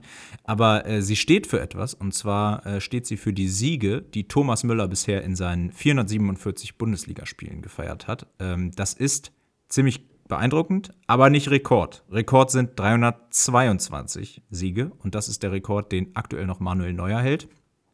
Ihr kennt alle Manuel Neuer, der ist gut. Der spielt bei Bayern im Tor, ist aber aktuell verletzt, kann also keine Siege feiern. Thomas Müller kann gegen Leipzig jetzt sein 322. Spiel gewinnen in der Bundesliga und damit gleichziehen mit Manuel Neuer und nur eine Woche später dann äh, spätestens nach der Länderspielpause natürlich, können sie dafür sorgen, können dafür sorgen, dass er der alleinige Rekordhalter der Bundesliga ist mit den meisten Siegen in der Bundesliga. Das ist doch spannend, oder? Ja, krass. Ich habe, äh, wenn du die Zahl der Woche hast, ich habe auch eine kleine. Na los. Und zwar ist das die 38. Hast du die diese Woche auch schon mal gehört? Oh ja, ja, ja, ja. Warte. Mhm. Ah, 38. Kommst du drauf? Ich gebe dir einen Tipp. Bayern 0 für Leverkusen. Tore? Nee. Absolute Stille im Podcast. Nein, aber mit Tor bist du gar nicht so weit weg. Es geht um die Torschüsse ja. von oh, Boniface. Boniface. Jo. 38 Torschüsse in, in nach Spielen. fünf Spielen. Absoluter Bundesliga-Rekord. Das sind fast acht Schüsse pro Spiel. Ähm, er wurde darauf angesprochen, ob er sich über diesen Rekord freut und er hat gesagt, wenn du 38 Torschüsse hast und nur, wie viel hast du gesagt? Vier Tore, glaube ich, und nur vier Tore, warum soll ich darüber glücklich sein? Ich muss meine Quote verbessern. Mhm. Also der ist auch scheinbar noch ein ganz cooler Typ und hält in so einem Interview auch dagegen. Fand ich geil. Der, also, ich habe den jetzt ja zwei Wochen in Folge, habe ich die Leverkusen-Spiele geguckt und der nutzt wirklich jede Situation. Manchmal ist es auch dumm, wo du denkst, boah, guck doch nochmal nach oben, du könntest entweder querspielen oder vielleicht macht es auch gar keinen Sinn, aus der Position jetzt unbedingt zu schießen, weil du bist noch im Spielaufbau was auch immer. Aber grundsätzlich finde ich diesen Drang zum Tor, den der hat, also dieses, diesen unbedingten Willen, ich möchte draufknallen, finde ich richtig cool. Mhm. Ja. Ja, absolut. Also Boniface ist, ist echt eine Maschine. Ist echt eine Maschine. Wunderbar. Absolut. Ja, dann lass uns doch mal reinstarten in den Bundesligaspieltag. Wie ihr schon am Anfang mitgekriegt habt, wir wollen heute zwei Spiele etwas näher besprechen. Wir sind heute, ich würde fast sagen, ein bisschen Mainstream unterwegs. Das ist nämlich einmal, fangen wir an mit der Partie Hoffenheim gegen Dortmund. Die ist morgen Abend. Und äh, ja, danach gehen wir dann zum absoluten Topspiel des dieswöchigen Spieltags Leipzig gegen Bayern ja, den Rest der Spiele, die Tipps, die, da gehen wir dann am Ende noch mal ein bisschen kurz drauf ein. Äh, jedes, jede Partie ein, zwei Sätze. Aber uns, den Großteil unserer Tipps, äh, den findet ihr natürlich, wie bereits angesprochen, bei Instagram. So ist es. Ich muss aber sagen, Leute, meine Pizza steht draußen. Wir müssen hier, wir müssen jetzt hier durchkrachen. Also äh, es ist nicht ganz so ausführlich wie sonst, aber äh, trotzdem kein Problem. Damian, du wir kannst mich doch verstehen, oder? Ja. Ähm, Natürlich, wenn ich jetzt eine Pizza vor mir stehen hätte, ich hätte dir gesagt, wir machen jetzt Pause, mein Junge. Wir machen jetzt Pause. machen wir aber hier nicht. Ich hier mal kurz die Pizza ja. weg. Ähm, Hoffenheim gegen Dortmund. Morgen, heute 20.30 Uhr, also heute Freitag 20.30 Uhr. Hoffenheim ja, super in Form. Gehört, genau. Vier Spiele in Folge gewonnen. Nur das erste verloren gegen Freiburg. Ähm, das ist übrigens Vereinsrekord. Zwölf Punkte nach fünf Spielen bei Hoffenheim. Und ich kann mich an eine Saison erinnern, das war die erste von Hoffenheim in der Bundesliga. Da waren sie Herbstmeister. Das heißt, selbst besser als in dieser Saison sind sie jetzt aktuell. Das ist schon mal nicht schlecht. Dortmund auf der anderen Seite äh, ist irgendwie im Moment so ein bisschen wie der angeschlagene Boxer, der sich jetzt mal wieder aufgerappelt hat. Zwei Siege in Folge jetzt gegen Freiburg und Wolfsburg. Beide nicht so besonders überragend. Ne? Also vor allen Dingen die, die letzten Minuten vor, dem, vor der Halbzeit gegen äh, Freiburg waren ja unterirdisch. Und gegen Wolfsburg haben sie jetzt auch kein Spiel gemacht, wo man jetzt total irgendwie fasziniert gewesen wäre vom Spiel. Elf Punkte aus äh, fünf Spielen, aber echt gegen Gegner, die ich fast alle in der zweiten Tabellenhälfte sehe. Äh, Wolfsburg vielleicht nicht, aber der Rest schon. Ähm, ja, also eigentlich spricht hier einiges für Hoffenheim. Ähm, auf der anderen Seite hat sich Dortmund so ein bisschen stabilisiert. Ich bin ein bisschen hin und her gerissen. Also es gibt ja unterschiedliche Herangehensweisen der beiden Mannschaften. Dortmund ist eher die ballbesitzorientierte Mannschaft, Hoffenheim setzt eher auf Konter, aber sie spielen in Hoffenheim, das heißt die Heimmannschaft, da sagt man ja immer, die müssen eigentlich das Spiel machen. Deswegen bin ich gespannt, wie Hoffenheim damit umgehen kann, wenn Dortmund einfach mal sagt, hey Leute, macht doch mal, macht ihr doch mal und wir besinnen uns auf Konter. Das kann Dortmund nämlich eigentlich auch. Dafür haben sie zumindest die Geschwindigkeit in der Spitze. Äh, du kannst mit einem Adiemi und einem Malen äh, da eigentlich einiges reißen. Ähm, ja, was denkst du? Äh, ja, du hast es gerade schon angesprochen, dass Hoffenheim eher eine Kontermannschaft ist in dieser Saison oder eine Umschaltenmannschaft. Sie haben bisher äh, alle ihre Siege, außer den gegen äh, Heidenheim, mit weniger Ballbesitz gewonnen was schon mal viel aussagt. Das heißt, sie werden auch gegen Dortmund definitiv den Ball eher hergeben als haben wollen. Dann haben sie mit Baumann momentan den, den wohl, ja, ja, ich will nicht sagen besten Keeper der Liga, aber den informsten Keeper der Liga. Also der strotzt ja nur so vor Selbstvertrauen. Grillic ist wieder da. Jetzt muss man gucken, ob er spielt oder Stach. Außer gegen Union hat Hoffenheim aber in jedem Spiel ein Gegentor kassiert. Trotzdem verlässt sich Materazzo sehr auf seine Verteidigung, äh, besonders auf Brooks und Kabak. Äh, die dann halt die Umschaltmomente über die Außen und in die Tiefe ähm, einleiten sollen. Da bin ich gespannt, wie das dann gegen, gegen Dortmund so funktioniert, weil Dortmund natürlich auch die Möglichkeiten hat, dagegen zu steuern. Mhm. Ja, mit Weghorst einen bislang eher unglücklichen Stürmer, zumindest was die Abschlüsse betrifft. Auf der anderen Seite macht er aber auch viele Bälle fest, verteilt sie, zieht Gegner auf. Ja, der, ist der hat schon seine Rolle im Team. Ja, der ist schon wichtig. Macht halt nur noch keine Tore. Was, was ist erst, wenn der anfängt, Tore zu machen? Lass doch Maxi ähm, Bayer weiter Tore machen. Ja, genau. Ich hab, da habe ich auch aufgeschrieben, der kann halt nicht in jedem Spiel treffen. Ähm, jetzt kurz zu Dortmund. Dortmund hat elf Punkte nach fünf Spielen. Für mich mehr Glück als Verstand. Also die hätten gut und gerne zwei bis vier Punkte weniger haben können, ja. vielleicht sogar müssen. Ist so. Ähm, womit der Saisonstart dann definitiv verkorkst gewesen wäre. So ist das jetzt alles vollkommen im Rahmen, finde ich. Also elf Punkte nach fünf Spielen ist total in Ordnung. Ähm, auch wenn die Gegner nicht so stark waren, da hast du schon recht. Letzte Woche gegen Wolfsburg haben sie mich das erste Mal so halbwegs überzeugt. Lag aber vielleicht auch eher daran, dass Wolfsburg echt schlecht ja. gespielt hat. Die hatten einen richtig schlechten Tag. Also für die ging irgendwie gar nichts zusammen. Nee. Ähm, ja, Reus kannst du jetzt eigentlich nicht mehr rausnehmen. So, normalerweise hätte ich gesagt, ja, Reus ist so ein bisschen Ergänzungsspieler, aber jetzt hat er getroffen, geht wieder mal voran. Das heißt, zumindest das Spiel wird er jetzt auf jeden Fall noch kriegen. Chan ist zurück, der wird für Özcan wieder reinrücken. Also für mich ist das an diesem Spieltag das am schwersten zu tippende Spiel. Ich kann mich wirklich, wirklich nicht festlegen, wie ich da tippen würde, weil beide Teams jeweils auch ihre Vorteile, äh, dementsprechend auch Nachteile gegen den Gegner haben werden. Dortmund ist natürlich qualitativ stärker besetzt. Hoffenheim ist aber momentan gut drauf. Deswegen für mich, es kann in jegliche Richtung ausschlagen. Da kann jedes Ergebnis bei rauskommen. Ja. Ich bin mir, also wo ich mir sicher bin, ist, dass beide Teams Tore schießen werden. Da ja. bin ich mir sicher. Ja. Ähm, und dann bin ich beim Ergebnis echt gespannt. Ne? Also ich, ich kann dir hier wirklich kein Ergebnis sagen, wo ich valide dahinter stehe und sage, da, wo, äh, wo ich dahinter stehe und sage, das kommt hundertprozentig so, weil ich mir ganz sicher bin, kann ich bei dem Spiel nicht. Weil für mich da wirklich alles passieren kann. Ja. Dortmund genau. nur einmal in diesem Kalenderjahr verloren übrigens. Gegen Bayern am 1. April. Oh. Also einmal verloren in der Bundesliga. Am 1. April. Das fand ich eine weißt spannende. Du, wo du da warst? Ich, ich weiß, wo du da gewesen bist an dem Tag, an dem Abend. Äh, wo war ich denn da? Weiß ich nicht mehr. Wir waren zusammen in einem Raum. Oh nein, Poker. Pokerturnier. Mhm. Mhm. Oh, da, da, das müß, da müssen wir ein andermal drüber reden. Das ist nochmal ein ganz eigenes Kapitel. Aber steigt bald wieder, glaube ich. Ja, genau. Geht bald wieder. Freue ich mich drauf. Also, ich habe cool. äh, hier mit viel, viel Wohlwollen. Ähm, wollen wir schon Tipps sagen? Komm, sagen wir jetzt ja, schon für das Spiel. Ja. ja. Äh, mit viel, viel Wohlwollen 1 zu 2. Dortmund holt den Auswärtssieg. Ja.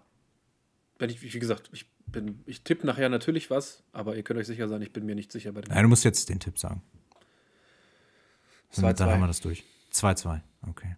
Hat letzte Woche gegen Wolfsburg schon nicht funktioniert. mal dann gucken, ob, mal dann gucken, vielleicht dieses Mal klappt. Mal. mal gucken. Ja. Ähm, dann springen wir in den. Wollen wir jetzt die Tipps Samstag für die anderen Spiele machen oder erstmal äh, sind Nö, erstmal erst die beiden Spiele. Ne? Wir gehen ja. jetzt erstmal auf Leipzig-Bayern, das absolute Topspiel. Also ja. wirklich ein geiles Topspiel. 18.30 Uhr Samstag. Nach der Story mit Hammer. dem Supercup. Ja. Und nach der Story mit dem äh, DFB-Pokalspiel jetzt, weil, ey, habt ihr gesehen, Bayern hat mit zwei Innenverteidigern gespielt, die, glaube ich, in ihrem Leben noch nicht Innenverteidiger gespielt haben. Masraoui, äh, Nasraoui, äh, Nasraoui, Mann, oh Mann, schwieriger Name. Und äh, Leon Goretzka haben Innenverteidiger gespielt, weil irgendwie plötzlich alle ausgefallen sind. Gegen Münster kannst du es machen. Gegen Leipzig, boah, da, da wäre ich aber mal gespannt. Äh, hast du das Interview von Goretzka gelesen? Also diesen kurzen Satz? Dass er, dass er quasi froh war, dass äh, Masraoui schon irgendwie halbwegs schon mal das Ein gespielt Spiel hat. Ne? in der Innenverteidigung hat. Ja. ja dass, dass sie dann auf die Erfahrung von ihm ja setzen ja. konnten. Deswegen, also jetzt haben sie, jetzt haben sie mittlerweile zusammen dann drei Spielererfahrung, wenn es nochmal so aufgestellt so wird. So ist es. Was natürlich Quatsch ist. Also heute wurde bekannt gegeben in der Pressekonferenz, dass sowohl Kim als auch Meccano wieder im Teamtraining voll integriert sind. Ja. Der Licht noch nicht. Mhm. Ähm, aber dann werden halt hundertprozentig, wenn die nicht nochmal irgendwie angeschlagen sein sollten, Upamecano und Kim auch spielen. Äh, von daher, glaube ich, können wir da sicher sein, dass die Innenverteidigung wieder back in the business ist. Ja. Und äh, Leimer wird rechts spielen. Da sehe ich schon Chancen für Leipzig. Äh, auf der Seite dann auch was, was zu machen. Boah, meinst du? Leimer finde ich extrem gut auf der Rechtsverteidigerposition im Moment. Ja, das ist immer noch ein Bayern-Spieler und Bayern auch im, im Kollektiv sind die natürlich sowieso extrem stark. Aber, also, für mich hat Leipzig hier definitiv wieder eine Chance. Hm. Die haben das Supercup-Spiel 3-0 gewonnen. Das war aber auch ein reines Dani Olmo-Festspiel. Der ist diesmal nicht da und Bayern ist jetzt auch eingespielt. Die wurden in den letzten Wochen immer besser. Also, ja. man hat jetzt wirklich gemerkt, langsam in den letzten zwei, drei Wochen hat Bayern sich so richtig gefunden. Ja. Die haben gegen Leverkusen hätten sie gewinnen müssen. Ja. Äh, gegen Menu waren sie sehr, sehr selbstbewusst, auch wenn sie zwei Tore kassiert haben, aber du hast der Mannschaft einfach drei. angemerkt, die war sich, äh, drei, die waren sich zu, jeder, zu jedem Zeitpunkt irgendwie trotzdem sicher, wir machen das hier. Ja, das definitiv. läuft schon. Wir kriegen das hin. Definitiv. Und ja, gut, jetzt 7-0 gegen Bochum und 4-0 gegen Münster, das, da muss man nicht viel zu sagen. Also die Mannschaft ist auf jeden Fall da.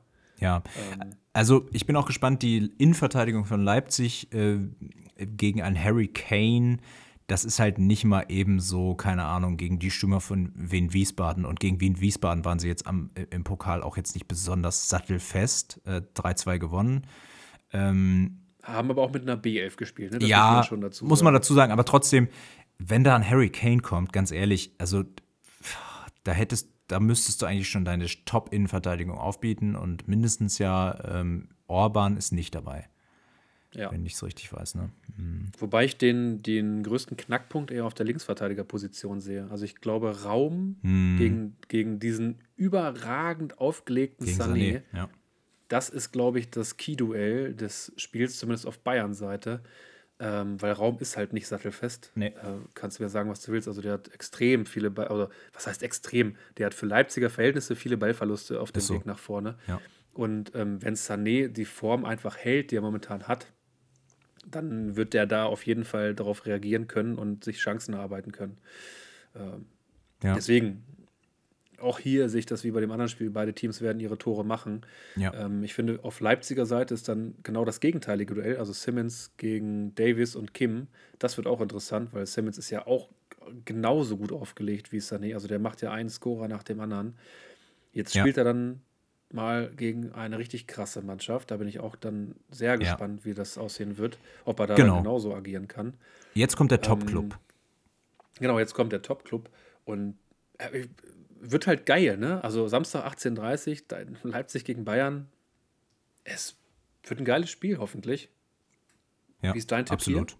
Mein Tipp ist äh, auch 1 zu 2. Also ich glaube, Bayern holt den Sieg in Leipzig. Ähm, aber knapp. Trotzdem treffen beide Teams. Ähm, ich sehe aber den Vorteil einfach auf Bayern-Seite, weil sie hatten nach dem Supercup-Spiel jetzt sieben Spiele, die sie sich einspielen konnten und die haben sie sich wirklich wie so eine Treppe, beziehungsweise wie so eine Pyramide. Also sie sind wirklich immer stärker geworden. Ähm, das hat sich jetzt gegen Bochum und, und Münster einfach nochmal gezeigt. Deswegen glaube ich, ist Leipzig da, geht ohne Punkt nach Hause. Okay. Was sagst du? Ähm, einfach damit es jetzt auch so ein bisschen so ein, so ein kleines Duell zwischen uns wieder wird. Ich sage auch hier 2-2.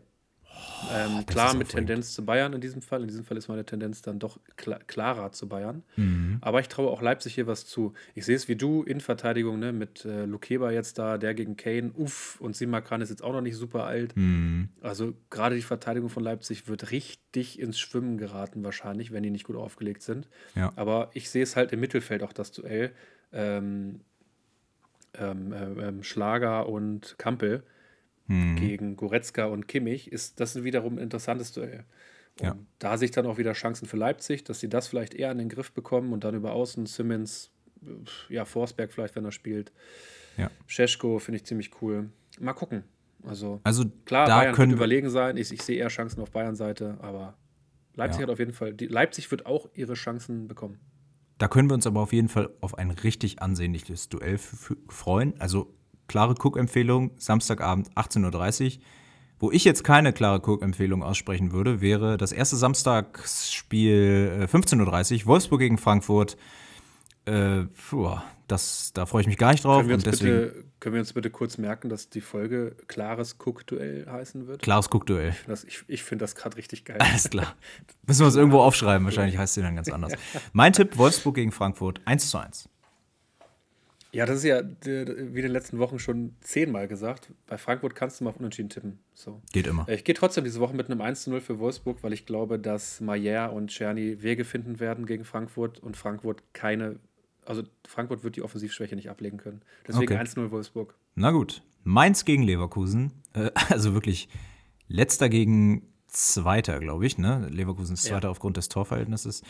Genau. Wow, wow, wow, wow. Hat da Mainz überhaupt nur ansatzweise eine Chance? Ich glaube nicht. Ähm, sie schießen zwar ein Tor, verlieren aber trotzdem 1 zu 3 und für Bo Svensson wird es langsam ungemütlich. Wäre Bo Svensson einer für Schalke?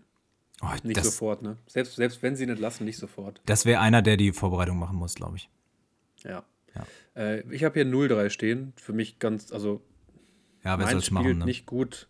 Genau, Leverkusen steht sogar hinten gut. Also, wenn sie ein Tor kassieren, gewinnen sie trotzdem. Die sind ja letzte Woche auch so cool geblieben ja. äh, bei dem 1 zu 1 von Heidenheim. Also, die, ja. Aber wir haben es schon, wir haben es letzte Woche immer wieder gesagt, wir sind gerade Leverkusen-Fans so ein bisschen. Ja, wir sind aber auch Ajork-Fans, deswegen habe ich ihm das eine Tor für Mainz zugesprochen. Ja. Nächstes Spiel: Köln gegen Stuttgart. Stuttgart in Topform.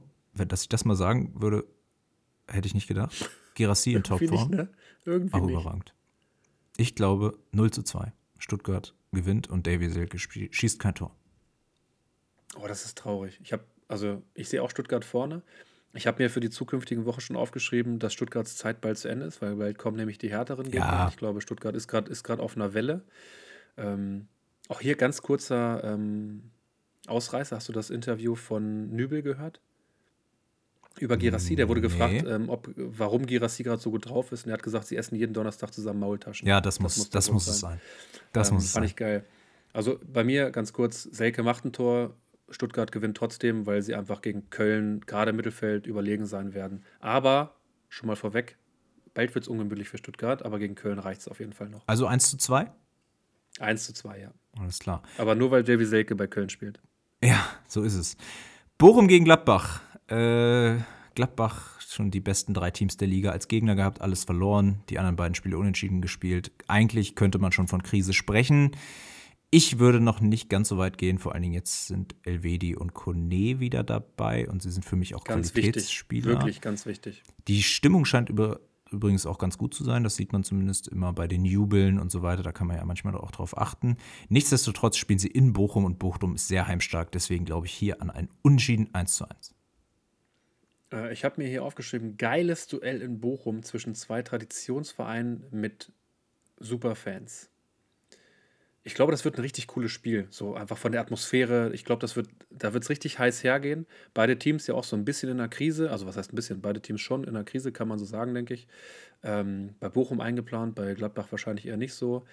Beide Teams brauchen drei Punkte, deswegen glaube ich, dass ein Remis hier nicht in Frage kommt. Deswegen tippe ich auf 1-2 Gladbach, weil die individuelle Klasse noch höher ist. Nichtsdestotrotz bin ich bei dir. Bochum ist zu Hause schwer zu bespielen. Ich würde es feiern. Heidenheim. Ich auch. Heidenheim gegen Union Berlin. Union mit drei Niederlagen im Gepäck und einer Menge. Sorgen, habe ich mir aufgeschrieben. Ähm, Heidenheim hat jetzt gegen Leverkusen verloren, aber da kannst du verlieren. Äh, ich denke, es wird ein gerechtes Unentschieden 2 zu 2. Mhm. Ich glaube auch, dass es ein super interessantes Duell sein wird, weil beide Teams nicht den Ball haben wollen. Ich glaube, Union findet hier wieder in die Spur, gewinnt 1 zu 0, ähm, hält mal wieder die 0, auch wenn Bonucci wieder für Knoche spielt. Ich glaube, ja, Union macht's. Perfekt. Leipzig gegen Bayern, Samstag 18.30 Uhr hatten wir schon, deswegen springen wir in den Sonntag. Das erste Spiel um 15.30 Uhr, Darmstadt gegen Bremen. Was was für ein Duell? Ja, also Bremen ganz ehrlich, überzeugt ganz mich, ehrlich, ich freue mich drauf. Ich ja, drauf, das zu gucken. Bremen überzeugt mich von Spiel zu Spiel mehr. Cater ist wieder halbwegs fit, sodass er vielleicht für eine Halbzeit gut ist. Äh, Boré kommt in Fahrt, hat schon das erste Tor gemacht. Ich glaube, Bremen holt das in Darmstadt und gewinnt 2 zu 1, also 1 zu 2. Ja, beim Tipp gehe ich schon mal mit, das kann ich vorwegnehmen. Kleine Statistik äh, mal wieder am Rande. Lünen oder Linen hat bislang nur einen einzigen Fehlpass gespielt, seitdem er in Bremen ist. Also diese ja, das, Saison. Das ist krass, oder? Habe ich mir also als Player also to watch. Als Bremer, ne? Und die haben auch gegen Bayern gespielt und da hat er gespielt. Ja. Also ja, ja, ja. Schon krass. Ha, Habe ich mir als ja. Player to watch ausgesucht, kann ich schon mal sagen. Ah, siehst du? Auch schon mal vorweggenommen. Äh, Darmstadt muss mhm. halt erstmal geknackt werden. Ich glaube aber, dass ähm, gerade mit der Kreativität von Duxch, dann Boré vorne und nach Einwechslung dann auch Keita, wird das klappen. Deswegen, wie gesagt, 1 zu 2 Bremen. Darmstadt hat mich vorne auch noch nicht wirklich überzeugt, außer beim 3 zu 3 gegen Gladbach. Deswegen bin ich hier auch pro Bremen unterwegs. Ja. Und wir schließen den Spieltag mit dem Sonntagsspiel um 17.30 Uhr. Freiburg gegen Augsburg. Damian, dein Tipp? Ja, hier hat das Team mit einer der schlechtesten Chancenverwertungen, Freiburg, gegen eines der Teams mit der besten Chancenverwertung, Augsburg. Ja. Also auch irgendwie verrückt, hätte man ja. vor der Saison auch irgendwie nicht so erwartet. Man hat irgendwie das Gefühl, Freiburg ist einfach irgendwie noch nicht in der Saison angekommen. Finde ich. Nee. So, dass, die sind einfach noch nicht so da. Dann haben sie Verletzungssorgen, dann kriegt Höfler wieder eine rote Karte. Gregoritsch trifft irgendwie kein Scheunentor. Ganz verrückt. Augsburg dagegen im, im, im Aufwind nach dem Sieg gegen Mainz, aber auswärts auch noch nicht so gut gewesen wieder so eine schwierige Partie. Also alles nicht so leicht wie letzte Woche. Äh, ich sehe Freiburg trotzdem vorne. Ich habe den Glauben an Freiburg noch nicht verloren. Ich habe hier ein 2 zu 1 stehen. Ist bei mir auch so. Ich habe auch 2 zu 1 stehen, weil ich einfach das Urvertrauen in Christian Streich habe. Nichtsdestotrotz bin ich eigentlich froh, dass wir gerade Union in der CL sehen und nicht Freiburg. Ähm, aber bei Freiburg musst du immer die Kirche im Dorf lassen, ehrlich gesagt. Weil ja. die haben die ersten zwei Spiele gewonnen. Die sind eigentlich äh, für Freiburg-Verhältnisse immer voll im Soll, solange sie irgendwo besser als Platz 12 stehen. Ähm, muss ich einfach sagen, vor allen Dingen auch mit dem Team im Moment. Also sie haben zwar nicht nennenswert Spieler verloren, aber sie haben auch nicht nennenswert Spieler dazu geholt und sie sind wie Union in der letzten Saison eigentlich über ihren Verhältnissen gewesen ähm, und haben davon genau. profitiert, dass andere Teams schlechter waren. Von daher. Ganz ähm, dünnen Kader einfach. Ja. Also, wie du schon, ich finde doch, ich finde, das, das passt gut, was du sagst. Wenn die diese Saison einfach um Platz 10 irgendwo rumspielen, dann sind die, glaube ich, auch nicht unzufrieden. Ge muss man einfach so sehen. Ne? Kommt natürlich auf die Konkurrenz an, aber trotzdem ähm, Freiburg wird aber das Spiel trotzdem gewinnen, einfach weil sie zu Hause spielen und Augsburg hat jetzt erstmal ein Spiel gewonnen. Die ruhen sich darauf jetzt erstmal aus. Ja. 2 zu 1. Sehr gut. Wir kommen zu unserer Kategorie Players to Watch. Ich habe meinen schon verraten. Sennelünen von Bremen, von Werder Bremen. Und wir werden dieses, dieses Mal nur noch äh, so machen, dass wir nur noch einen Spieler raussuchen und ähm, den aber ein bisschen ausführlicher vorstellen. Also nicht nur die Leistung des Wochenendes, sondern vielleicht auch ein bisschen was drumherum erzählen, damit ihr heute hier auch noch was lernt, beziehungsweise in der nächsten Folge dann. Deswegen, Damian, wen hast du dir rausgepickt? Ich habe mir Mayer von Wolfsburg rausgesucht, ähm, einfach weil ich über einen anderen Podcast schon mitbekommen habe, dass er in diesem Spiel gegen Frankfurt der Knackpunkt sein könnte, um eben diese relativ starke Defensive von Frankfurt, also hinten stehen sie ja tatsächlich gut, auch zu knacken in einem, das wird ein sehr intensives Spiel. Und wie gesagt, ich habe das gehört und deswegen will ich es mir mal angucken und freue mich darauf. Super. Also Players to Watch sind besprochen. Jetzt muss ich mal, äh, also jetzt äh, habe ich ein bisschen das Problem, die Vorbereitung war jetzt hier, ne, urlaubsbedingt nicht ganz so krass. Sagst doch, wie du isst. Sagst doch, wie es ist. Du sitzt in Italien, hast eine Weinflasche vor dir stehen, die Pizza steht eigentlich schon seit anderthalb Stunden vor dir ist, und du weißt nicht mehr, was, was du sagen sollst. Genauso, genauso ist es. Aber eine Kategorie, Kategorie hätte ich noch, wenn du nichts mehr hast. Hast du noch was, Damian? Also wir haben hier noch Upset Alert, ne? also wo könnte es oh. Überraschungen geben? Da haben wir uns aufgeschrieben, Heidenheim könnte gegen Union tatsächlich was reißen. Also ja. das heißt ja nicht immer, dass wir das auch wirklich glauben, sondern das ist nur so, wo wir denken, okay, es könnte in die Richtung gehen. Hoffenheim gegen Dortmund, wobei die Frage ist, ob es tatsächlich eine Überraschung wäre. Ja. Ähm, und Darmstadt gegen Bremen. Wo, wo, wir schon sagen würden, wenn Darmstadt gewinnt gegen Bremen, auch wenn es zu Hause ist, wäre trotzdem eine Überraschung, einfach Definitiv. weil Bremen gerade auch ganz gut drauf ist. Definitiv. Genau. Ja. Das dazu.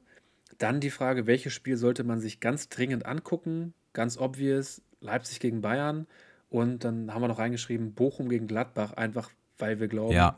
dass, dass diese Stimmung in diesem Spiel richtig, richtig gut sein wird. Und das kriegt man auch zu Hause am Fernseher mit, wenn man nicht gerade in Bochum ist. Ich werde mir hier irgendwo eine Sky Sports Bar suchen und mich äh, zu Bochum gegen Gladbach als Einzelspieloption äh, vor den Fernseher Wein, klemmen. Ne? Freue ich mich schon drauf. Ja, äh, werde ja. werd ich mir einen schönen Wein nehmen. Mal gucken, ob es hier was gibt. Ähm, am Ende, ich meine, wir haben hier 28 Grad, irgendwie wird es schon passen.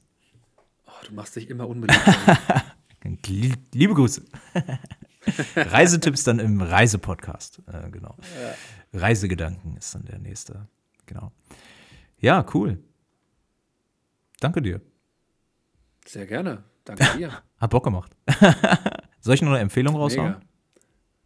Ach, hau doch noch mal eine Empfehlung raus. Da Mach bist ich. du der Mann für. Mach ich. Ähm, Damian, wie hast du, also jetzt machen wir eigentlich nochmal ein Thema auf, aber vielleicht können wir es kurz beantworten. Wie hast du deinen Verein FC Schalke, wie hast du herausgefunden, dass du Schalke-Fan bist? Ganz stumpf, ähm, als Kind dem Fußball immer näher gekommen. Ganz am Anfang Lothar Matthäus-Fan gewesen, also gar kein Vereinsfan. Dann wollte ich mir irgendwann, als ich dann die Bundesliga kennengelernt habe, ähm, einen Verein suchen und meine Lieblingsfarbe war früher blau. Und äh, meine Familie, mein damals bester Kumpel und seine Familie, die waren alle Hamburg-Fans. Ja.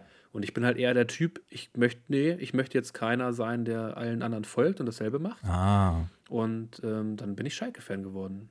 Natürlich in der Saison, wo ähm, ja, Schalke Meister der Herzen geworden ist, ist ja selbstverständlich. Natürlich. Weil als Kind guckst du dann, okay, was steht denn, ne, wie sieht die Tabelle so aus? Dann stand Schalke da ein bisschen weiter oben. Ja, dann war ich Schalke-Fan und bin direkt, direkt mal äh, gebrochen worden. Ja, direkt gebrochen ja und gleich. Ja, du, du, du bist in einem Gladbacher Haushalt auf, aufgewachsen und bist trotzdem irgendwie eine Zecke geworden. Es tut mir bis heute leid, bis heute weh. Äh, du wärst so ein cooler Typ, wenn es nicht so wäre. Ja. wie kam das denn? Tut mir leid. Also äh, zu Fußball nie einen Bezugspunkt gehabt. Äh, also spielen schon. Mit vier angefangen habe hab ich angefangen Fußball zu spielen. Aber zu Fußball hatte ich jetzt nie einen Bezugspunkt als Fan, bis ich sieben war. 20. Ach so. Bis ich, genau, bis ich 20 war. Und dann habe ich einfach gesagt, ich will nicht Hoffenheim, ich will Dortmund. Nee, äh, bis ich sieben war und dann hat mir mein Cousin sein äh, Dortmund-Trikot von Heiko Herrlich geschenkt. Ein gefälschtes, glaube ich, aus der Türkei. Ähm, und was ihm zu klein war. Und dann äh, fortan war ich dann einfach, hatte ich irgendwie Bock auf Dortmund. Dann war ich Dortmund-Fan. Und äh, meine erste Saison war die Meistersaison 2001, 2002. Und da habe ich ja, glaube ich, schon mal erzählt. Ne? Samstag, Nachmittag vorm Radio gesessen. Äh, Dortmund gegen Bremen, letztes Spiel der Saison. Total knapp. Dortmund macht aber durch Everton in der 74. Minute das Tor einfach mega geil. Kriege ich immer noch Gänsehaut, wenn ich daran denke.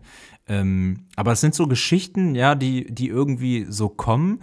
Und ähm, es gibt jetzt einen Kinofilm, der gestern in die Kinos gekommen ist, also am Donnerstag, 28. Der heißt Wochenendrebellen. Und äh, bevor die, bevor alle jetzt abschalten, die keine Ahnung haben von Fußball oder keinen Bock auf Fußball haben, das wäre schon ein bisschen komisch, wenn ihr bis hierher hört, aber Florian David Fitz spielt mit. Also er ist der Vater in dieser ganzen Story. Und es geht um einen Jungen, der ist, der hat autistische Züge, beziehungsweise ist Autist.